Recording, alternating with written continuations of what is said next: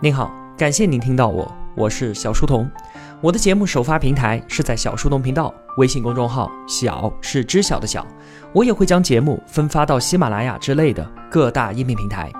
在公众号内回复陪伴，可以添加我的个人微信，加入我们的 QQ 交流群。小书童将常年相伴在您左右。这是我学习王东岳先生中西哲学启蒙课的第九篇笔记。这门课啊，精彩绝伦，但是它并不直接产生实用的效用，所以呢，它是精神上的奢侈品。我推荐给在生存之上依然有知识渴求的同学们享用。我们今天要聊的话题是佛教。佛教作为外来文化，对于中华固有文化的浸染相当的深刻，最终形成了我国文化儒释道三足鼎立之一族。以至于啊，如果不了解佛教，都没有办法理解我们中华文化当中的某一些精髓。佛教它诞生在印度，印度呢也是农业文明，但是和我们中原的农业文明区别很大。我们所在的东亚是全封闭地貌，而印度所在的南亚次大陆呢，则是一个开放地貌。往西走，经过高加索通道，一马平川，可以抵达地中海。中国东亚文明是最精致的农业文明的典型，而以古希腊为代表的环地中海文明呢，则是原始早期工商业文明的典型。印度文明则表达为东西方两种文明的远古交融。这是要搞懂印度文明的关键之所在。印度种姓制度的形成，就和它的开放地貌、民族文化的扰攘、不同人种迁徙所带来的层层覆盖相关。印度和西方一样。最高的阶级都是僧侣，他们那儿叫做婆罗门，掌握着婆罗门教的解释权，通过控制人们的精神，从而控制全社会。这和我们中国直接用权力作用于人身进行控制全然不同。第二个种姓是世俗政权的组成者，掌握着武力，称之为沙地利。第三个呢叫做吠舍，掌握着经济资源。这前三个种姓基本都是被外来的雅利安人所垄断。第四种姓首陀罗就是底层平民。大多数都是当年的印度本土人。婆罗门教是东方农业血缘传统和西方宗教体系的融合与强化，阶级体系就表达为严格的种姓制度，极具压迫力。所以它对于印度社会来说是极具构建性的。而任何具有压抑和建设性的文化，它的对面呢，都需要一个对冲文化体系的存在，使之能够缓和。佛教也就由此发生。在我们中国啊，也是这一套逻辑。主流文化儒学极具建设性，讲究礼有尊卑，建立有序的社会体系。而与之对应、形成解构作用的，就是老庄文化。道家学说主张出世，游离到文明社会之外，起到了舒缓和消解儒家压制的作用。而印度的婆罗门教，它以种姓制度形成的压抑，比我们这儿的儒家尊卑体系还要沉重的多得多。因此，佛教发生、形成消解和对抗是一种必然。但是啊，如果一种文化它并不具备建设性，它就一定不会成为主流。佛教诞生之后啊，一直都是这样的。直到印度进入到孔雀王朝，君主阿育王他是第一件的首陀罗出身。这让他对于婆罗门教天然的反感，对于佛教很感兴趣。他以铁血手段统一印度，并且用强硬的方式推行佛教，才让佛教短暂的兴盛。但是到公元四世纪，婆罗门教复兴，佛教也就逐步的衰退。有一句话说啊，放下屠刀，立地成佛。这句话就是说的这位阿育王。下面呢，我们来简单的介绍一下佛教里面最基础的那些内容。它的出发点啊，是解决人生问题的。六个字了生死灭苦悲，这就和西方宗教的出发点大相径庭。基督教、伊斯兰教，他们的目光都是向外伸展的，建立宇宙观为起点，上帝六天创世，然后呢，再寻求人生观和宇宙观的契合。而佛教就是典型的东方农业文明思想的出发点，从人生观开始追问。尽管佛教最终也建立了庞大并且逻辑缜密的宇宙观，但是它最终还是落实为人生观的。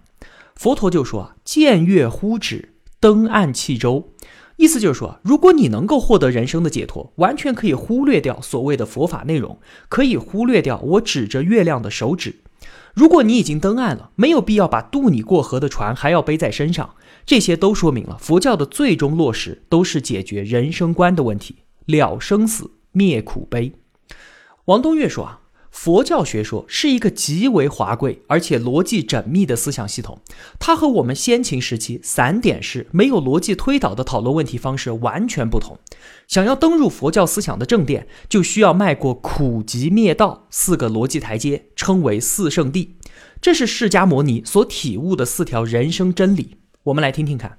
首先是苦地，痛苦的苦，人生、生命乃至一切存在，它都是苦难。如果说啊，你觉得人生是快乐的，那只能够说明你对于人生的体验还非常的浅薄。人类是万物演化的终末形态，生存状况是过度的弱化，我们不得不调用一切力量去捕捉外部的利益，小心翼翼的才能维持住自己的脆弱存在。而这一切都是在一种动荡和不确定的情况下进行的，真是一个苦难的过程。有时候啊，我们会感觉快乐，但那都是临时获得了利益，没有办法持续获利，快乐也就没有办法持续。每次快乐都不过是为了下一次更大的痛苦埋下了伏笔。人生就是在一个折磨系统中运转，我们极度弱化而又不得不一直追求存在的勉强状态，称之为生存。这样的说法确实非常的深刻。如果我们能够跟花岗岩对话，他一定听不懂我们所说的苦难是什么。但即便是他，佛都说他是苦难的，因为一切存在皆是苦难。分子的布朗运动，就连花岗岩都是不得安宁的。下一个阶段叫做极地，集合的极，苦难植根于欲望和贪婪。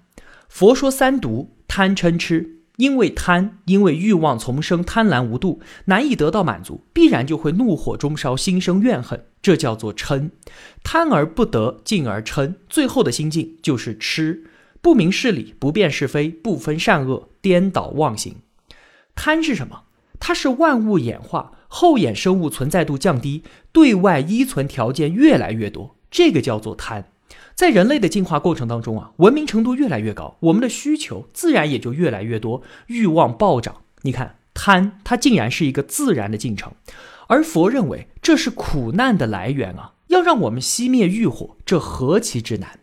今天啊，我们绝大部分人会去佛寺里面，都是去求子、求财、求色，这是公然的在佛祖面前祈求实现贪欲，真的算是作孽啊！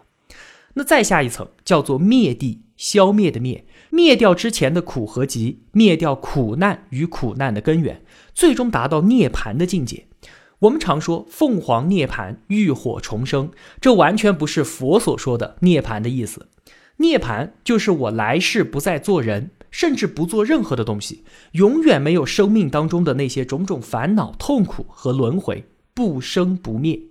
这里表达的是修佛所能达成的最高境界。当然，想要达成也是极为困难的。那要怎么做才能够达成灭地呢？最后一个逻辑追问就是道地，道德的道，说明离苦修佛的道路。重点就在于这个修字。佛教里面把这个修讲得极为细致，它是一个非常复杂的渐进概念。讲三学就是三项修炼，戒定慧。从这里啊，我们就看出了佛教对于人类文明的负面看法。前面的节目我们曾经说，老子的小国寡民，孔子的克己复礼，乃至基督教的失乐园，都是对于文明趋势不良的警告。佛教的反文明倾向也表达的极为深刻。这里所谓的戒，不仅仅指一些表层的戒律，而是要戒绝文明社会的一切生活方式和物质欲求。佛教把这些通通称之为苦海，之后呢，才能进入定。就是让我们的灵魂与身体不再受到红尘的纷扰，只有在这样的状况下才能够修佛。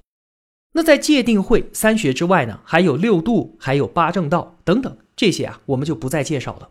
佛教的起点了生死、灭苦悲、解决人生观的问题，想要进入佛学正点，首先要迈过苦集灭道四圣地这四个逻辑台阶，将我们引向佛教宗旨。什么是佛教宗旨？也就是佛教的核心思想，称之为缘起论，缘分的缘。它的完整表述啊，是在《阿含经》当中有二十个字：此生故彼生，此灭故彼灭，此有故彼有，此无故彼无。什么意思呢？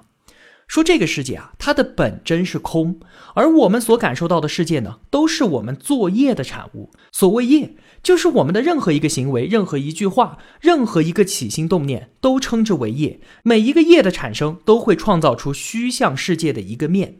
我们所做的每一个业，它都不是独立的。一个业发生，下一个就必然跟进，环环相生，构成了我们宏大的世界。我们就在这个环环相生的虚像世界当中寻求超脱。如果能够经历层层苦修，消除业障，那我们就能够抵达涅槃，回归大空境。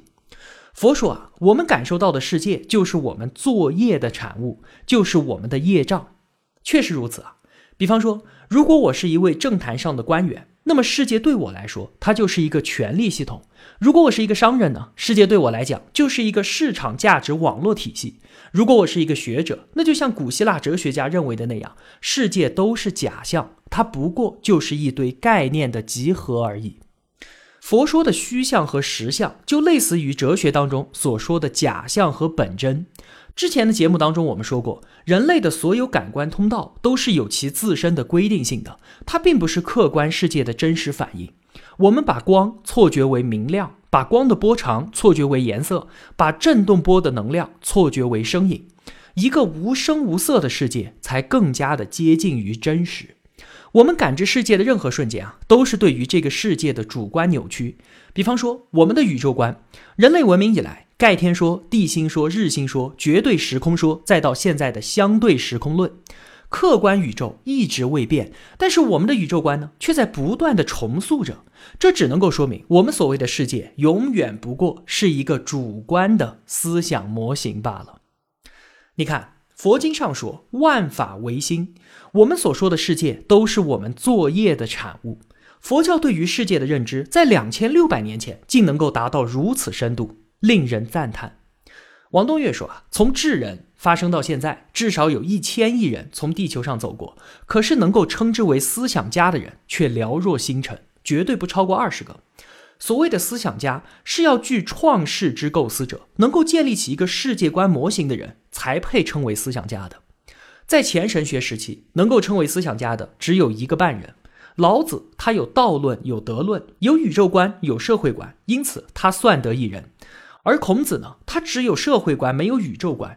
孔儒学说是经过后世学者，直到宋明理学时期，才完成了从血缘、泛血缘到拟血缘的宇宙观建设。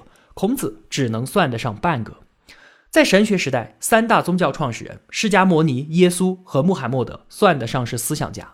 哲学时代，四个人：柏拉图、亚里士多德、笛卡尔、康德。科学时代呢，也是四个：哥白尼、牛顿、达尔文和爱因斯坦。他们都是创造了全新的世界观和宇宙观的。要知道，人类想要超越自己的感知局限，缔造宇宙模型，何其之难！比方说。之前我们就说过可见光的例子，我们人类只能够看到波长为四百到七百六十纳米之间的光，但这只是宇宙光谱的十万分之一啊！除此之外，我们一概看不到。再比方说温度，我们可感的温度不过正负四十摄氏度而已，超过这个范围，对我们来说都是失效的。可宇宙当中的温度是多大的一个范围啊？向上几十亿度不封顶，向下呢绝对零度，零下两百七十三点一五度。我们人类的感知根本就够不着它的边界。再比方说，我们对于位置的把控，我们是依靠耳内的一个器官叫做前庭，它非常的灵敏，让我们保持运动平衡。可是啊，我们对于宇宙的运动根本无感。你想。地球它以每秒四百六十米的速度高速自转，我们浑然不知，而且地球还在以更快的速度公转，更不用说太阳系还在围绕着银河系高速运动，还有整个银河系的运动速度大到我们无法想象。我们当然可以用惯性来解释这个现象，但是这也说明我们感官的局限，这使得我们想要认识和把握这个世界变得非常非常的困难。你想，一个人。要把自己的思想远远地抛洒在常人的感知之外，这是何等的困难与深刻！这是多么不凡的思想境界！只有具备这样超凡能力的人，才配称之为思想家。而佛陀则是人类神学时代思想家的代表。我们需要在这个深度上去理解佛家学说的奥妙。关于佛教的思想核心啊，我们就简单的说这么一点。如果有兴趣呢，同学们可以自己去展开学习。佛教它是早在东汉时期传入我们中国的，竟然能够与中国文化全面融合，成为儒释道三族之一族。像这样外来文化的入侵以及全面融合，在我们中国文化史上此前此后从来都没有发生过。这说明啊，佛教肯定有什么特殊的地方，它对我们的传统思想文化体系起到了一个强大的补充作用，主要体现在三个方面。首先，他的宇宙观和逻辑论弥补了上层思想领域的空白。之前我们就说，中国文士阶级历来只关心人伦社会问题，没有人去讨论自然学和宇宙观。而且中国文化里面啊，历来就没有逻辑学，所有问题散点式讨论。佛教正好就填补了这两个空白。我们一直都在爱有差等、礼有尊卑的人伦体系当中生存。我们主张眼见为实，学以致用，看山是山，见水是水。突然有佛教这样一套华彩纷呈、令人目眩的思想进入，一时间中国的文人士大夫趋之若鹜，给中国思想界带来了巨大的震动。这是第一方面。第二方面呢，是佛教的人生观和处世观弥补了下层思想领域的空缺。之前不是说我们自古就关心人伦社会问题吗？这怎么还会空缺呢？因为孔子学说讲究君子之道，在此之外都是小人，所以在世俗民间，很多人是受到轻蔑的。君子之道其实并不构成他们的人生观的构建基础，而佛教众生平等的思想带来了人生观和处事观的全面翻新，极为受下层人受用。最后也是非常重要的一点，就是佛教的压抑、消极和禁欲，非常适合中国农耕社会的稳定的需要。我们说啊，农业文明需要大家集体协作，精耕细作方得温饱，绝对不主张什么个人的自由和权利。因此，中国农业文明本身就极具压抑性，而佛教的消极和禁欲很好的加固了这一点。以上就是佛教能够快速渗透并与我们中国传统文化全面融合的原因。如今啊，佛教文献保存最完善的都在我们中国，去印度反而找不到了。这也表明我们中国文化对于佛教的接纳之深。我们发现很多牛人对于佛教都是报以非常高的评价的，像是我们解读过的《人类简史》的作者尤瓦尔·赫拉利。王东岳呢？虽然他不是佛教信徒，他说自己啊只是中性的传达佛教的思想体系，但是我们能够明显的感受到他对于佛教的褒奖之意。讲到佛教对于人格的浸染的时候，他介绍了两种佛教文化缔造的截然相反的人格，一种呢是超然出世的凡庸人格，这是一种非常好的生存状态。这类人他不竞争，不执着。悠然自安，处在一种稳定的、平凡的社会下层生活当中。他们的欲望很低，精神状态良好，尽管很清贫，但活得十分快乐。这是王东岳所见的最幸福的人群。我们要知道啊，幸福这个东西和我们所占有的物质资源是没有任何关系的，它是纯粹的心理感受。相对来说，古人要过得比我们幸福得多。感受幸福需要三大要素，首先就是悠闲。现代人处在激烈的社会竞争当中，整天是忙碌不堪。而古人的生活呢，其实很安宁。农业文明早期一年只种一季庄稼，一年忙活两个多月，悠闲可以说是天然具备的。他们绝对不用去编织什么幸福指数。人类从来都是缺什么才含什么。今天文明高度发展，高强度、高密度的社会体系，把个人的悠闲幸福全部都给弄丢了。其次呢，是寡欲。没有强烈的欲望调动，才能够平静地享受生活。古人的欲望调动一定比我们现代人要少，因为农业时代个人体力差别非常有限，农业的收成大家都差不多，不刺激欲望的调动。现代工商业贫富差距极大，所以孔子说：“不患寡而患不均，不患贫而患不安。”文明程度越高，那么欲望调动的就越强烈，随时处在高欲望状态下，何谈幸福呢？所以我们才常说知足者常乐。第三个要素是融入自然。我们在自然环境当中进化了上千万年，因此我们所有的感受都是在自然状态下才是最好的，最能够达成身心匹配的关系。在今天还能够同时具备悠闲、寡欲和融入自然这三大要素的人，在中国只剩下佛教徒了。他们不在世俗社会当中奋斗，不追求财富，修佛又总在山林之间。所以王东岳看到最幸福快乐的大多数人都是佛教徒。那佛教缔造的第二种人格呢，叫做超然入世的伟岸人格。这是一种非常好的作为状态。举个例子，在政治史上啊，就出现过这样一位非常罕见的政治家——圣雄甘地。几乎所有政治家都是以恶抗恶，以暴力来对抗暴力。比方说，华盛顿、克伦威尔、列宁这些伟大的政治家，与圣雄甘地相比，都要略逊一筹。他的信仰虽然是印度教，但是他也受到相当的佛教思想濡染。他不抵抗、不合作的政治方针极为别致且极具力道，最终呢达成了印度独立。而这样的政治家仅见于印度。不得不说，宗教的强大超拔力对于人格塑造起到的作用。另外呢，在经济界，乔布斯他信奉佛教，他曾经专门跑去印度求经。其实啊，他去错了地方，求经应该来我们中国，不应该去印度。他曾经说啊，我假定每天都是自己生命的最后一天，我的目的并不是赚多少钱，而是要改变世界。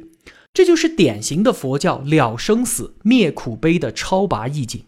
资本最基本的要求就是不断的追逐利润，这是企业家的天然冲动。可是乔布斯的目的更为高拔，也让自己成为了当代最具创造精神的顶尖企业家。说到这里啊，我们一直都在说佛教的好话。但是我们今天这期节目呢，仅仅只是把它看作一种文化，讨论它何以生发。今天啊，很多人都觉得中国社会思想混乱、道德崩坏，是由于我们没有信仰。但是信仰带来的可未必都是福音。儒学是我们中国人数千年来的信仰，在近代呢，却给我们带来了巨大的戕害。天主教曾经在欧洲形成重大压抑，人们的思想言论自由被完全剥夺，缔造了千年黑暗中世纪。再有，今天的恐怖极端组织也是以伊斯兰学生的名义自居。之前我们解读过黑旗，在里面详细介绍了 ISIS 它是如何崛起的。宗教并不能够拯救人类的未来，它不过是人类文明低信息量时期的一种思想模型而已，它从来都不代表真理。任何文化都是与人类当下的生存结构相匹配的，而宗教也是如此。在新的时代，新的问题和新的麻烦都需要新的思想才能够匹配，才能够处理。随着人类生存形式的发展，必然产生人类新时代的主流文化，这也是今天科学为何如此有利的原因。在神学时代，我们的感知是十分确信的；而到了哲学时代呢，开始产生疑惑，于是有了追问。到了科学时代，无知革命，我们怀疑一切，这是科学创新的基本前提。所以，人类的感知过程就是一个从确信无比向怀疑一切的飘摇过程。在今天，如果你还有信仰，如果你还能够有信念，那它肯定会给你带来某种定力，让你不至于过度的摇摆。但同时呢，它也会令你僵化，让你难以接受到新的信息。然而，越原始的文化越具有稳定性，因此宗教它必然在人类未来的文明发展当中长存。反倒是哲科文化会快速的衰变之后被新的文化所取代。即便是到了后工商业文明时代，宗教文化仍然是我们人类文化当中无法剔除的思想要素。好了，对今天的节目做一个简单的总结吧。首先，印度所在的南亚次大陆是一个开放地貌。印度文化是东方农业血缘传统与西方宗教体系的融合。婆罗门教与印度种姓制度对当地人形成了强烈的压抑。佛教的发生与其形成了对抗和消解。但是佛教它并不具备对于社会结构的建设性，因此呢，它未能成为主流文化。第二，佛教的出发点是解决人生观的问题。了生死，灭苦悲，这是一套逻辑严密的思想体系。想要登入佛教堂奥，需要经历苦集灭道四个逻辑台阶，称之为四圣谛。人生乃至一切皆是苦难，苦难植根于欲望与贪婪。通过修佛，熄灭欲望，戒除红尘的纷扰，脱离苦海，最终抵达涅槃。第三，佛教的核心思想称之为缘起论。世界本真为空，我们所说的世界只是我们作业的产物。我们在这个环环相生的虚像世界当中寻求超脱。眼见为虚不为实，这是佛教以及哲学的入门级问题。万法唯心，我们眼中的世界永远不过是人类主观的思想模型而已。佛教两千六百年前对于世界的认知就极为深刻。第四，古往今来能称为思想家的人寥寥无几，他们能将自己的思绪远远地抛洒在常人的感知之外，思想超凡，缔造了全新的世界观。而佛陀则是人类神学时代思想家的代表。第五。佛教之所以能够全面地渗透中国文化，形成中国文化儒释道三足鼎立之势，在于佛教对于中华固有文化的补充作用，分别体现在其宇宙观和逻辑论对于上层思想的补充，其人生观和处世观对于下层思想的补充，以及自身的压抑、消极和禁欲对于中国农业社会稳定的加固。第六，佛教塑造的两种超然稳定型人格。第一种出世的凡庸人格，生存状态最佳，这是最幸福的一类人，获得幸福感受的三要素：悠闲寡欲和融入自然。第二种入世的伟岸人格，这是最佳的作为状态，代表人物圣雄甘地，还有乔布斯。最后，宗教它并不能够拯救我们人类的未来，它不过是人类文明早期低信息量的一种思想模型而已，从来不代表真理。新时代所产生的新问题，需要用新的思想才能够解决，这也是今天科学昌明有力的原因。虽然它不能拯救未来，但是即便哲科消亡，宗教都依然会在人类文明的发展当中长存。好了，今天的节目就是这样了。如果我有帮助到您，也希望您愿意帮助我。一个人能够走多远，关键在于与谁同行。我用跨越山海的一路相伴，希望得到您用金钱的称赞。我是小书童，我在小书童频道与您不见不散。